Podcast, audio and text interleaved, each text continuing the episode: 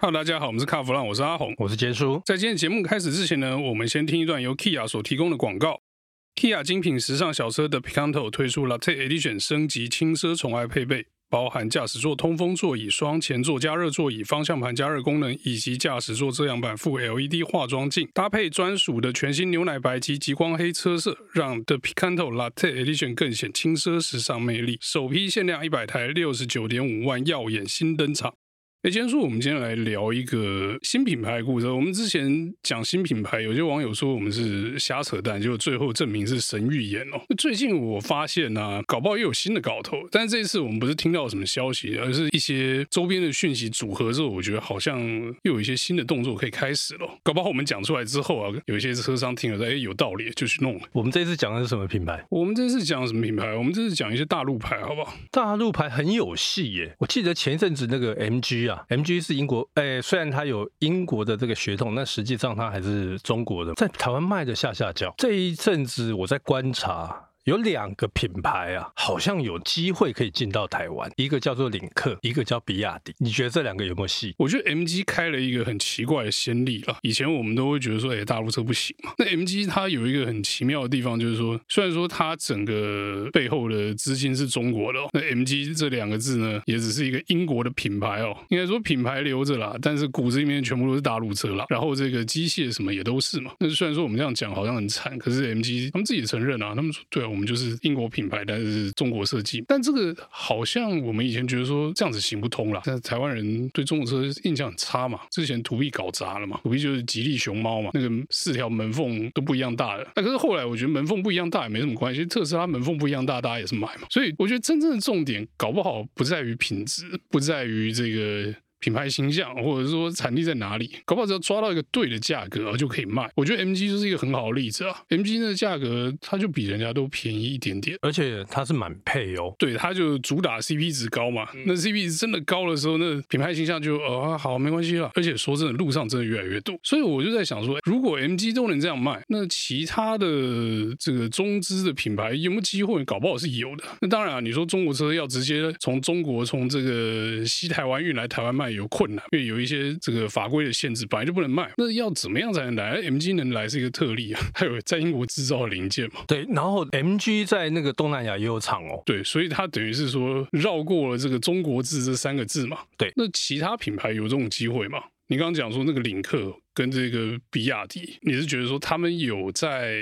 第三地制造，所以就是法规的部分的限制可能可以解套，就对。我先讲比亚迪好了，比亚迪其实它在第三地它也有生产，然后它就是像新能源车啦、内燃机的，它都有，而且它在全世界都在卖，它应该就没有什么太大问题。但是领克呢，领克是吉利集团旗下的一员，主打的也是新能源车，但是它原本是要用，等一下啦，电动车，电动。车什么新能源车？你突然变中国人干嘛？哦，好好好好好。那原本领克它是有计划要在 Volvo 在欧洲的厂生产，但是后来这个计划喊停，它全部都是由中国出口，所以它卖到欧洲的、卖到其他市场的，全部都是中国生产。刚刚我提到领克的时候，我会想想，不对，那它这样如果真的要来台湾的话，它会有问题，绕不过去，怎么绕？对，强迫瑞典厂开始做领克的零件嘛？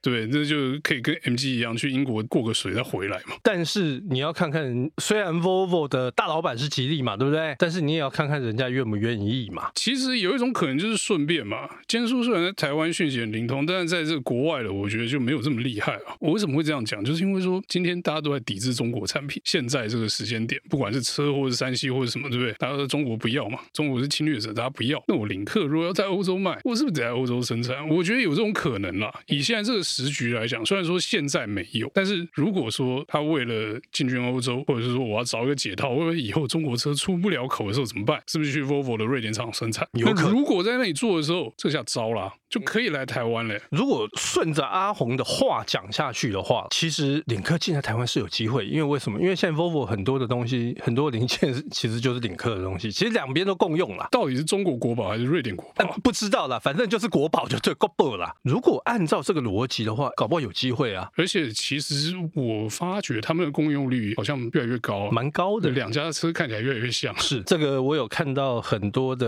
呃国际媒体有在讲，他说其实两家其实在设计上面，虽然他们刻意做一些区隔，可是你还是可以看得出那个共通性。基本上他们可能也没有花太多的精力在这个做区隔化，因为降低成本啊。反正这样可以卖的话，就两边都卖嘛，零件又共用。所以回到我们今天在谈的，就是哎，有没有机会导入台湾？如果是以这样的方式的话，机会很大。瑞典制造了中国国宝来台湾卖。可以了，又是一个话题了哈。然后他是不是又要自己说啊？没有，我不是瑞典国宝，我是中国国宝，熊猫就对了。跟 MG 一样，MG 一开始说我是英国车，但是后来他说我就中国，把底牌一掀，我就这样。但是用 CP 值跟配备丰富来吸引你，也没什么不好。但是我不得不说啦，你看到 MG 的时候，你会发现其实像呃我们台湾的自主品牌那个纳智捷就非常不争气。相较之下，还是人家查去看吧。这倒是哦。但是我们纳智捷另外讲。啊，我觉得这个我们还是把话题回到这个比亚迪跟领克车上。那我们刚刚讲的都很注重在领克上面啊，因为领克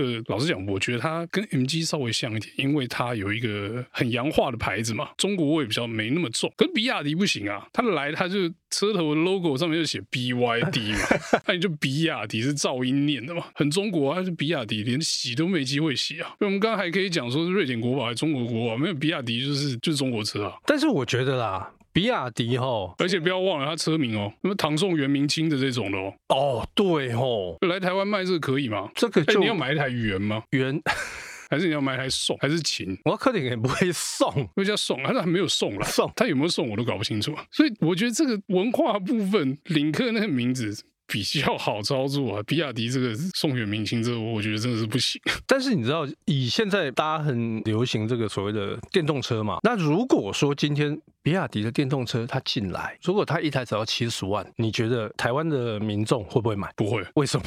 因为它就送 好，不管它是不是送，唐宋元明清不管嘛。如果今天它是一台电动车，七十万有没有搞头？价格上或许有机会了，但是你需要买一台七十万的电动车吗？七十万搞不好续航是三百或者两百五，那这种电动车跟之前大家都不要那种电动车续航力是一样的啊。那你就算七十万还是不要啊？现在大家都要至少四百、五百、六百嘛。以现在的消费者的心理的想法，有钱我当然买 long range 啊，对不对？没钱你他妈的，你至少给我四百公里的续航力，让我不用每天充电嘛。哎，那这个我就要吐槽你了。我跟你讲，他们的续航力就是四百，新台币大概七十万，不是当地售价哦。我的意思说，如果他进了台湾，七十万太假设，因为你连谁要做都没讲。我不能讲，我怀疑这个七。十万是你的假设性的问题，哎我其实我不认为电动车有办法七十万成交了，除非你电池拔起来嘛，又跟那个中华学那个电池分开卖那一招嘛，那或许有机会啊。可是老实讲，你这个车已经困难重重，你还搞这些花招嘛，很麻烦呢、欸。那如果说好不是七十万是八十万的话了，比亚迪我觉得七八十万的电动车或许可行啦，但是那个品牌品牌不行嘛，然后又是电动的嘛，因为电动车你要去找充电要干嘛干嘛干嘛的时候，当时比较麻烦。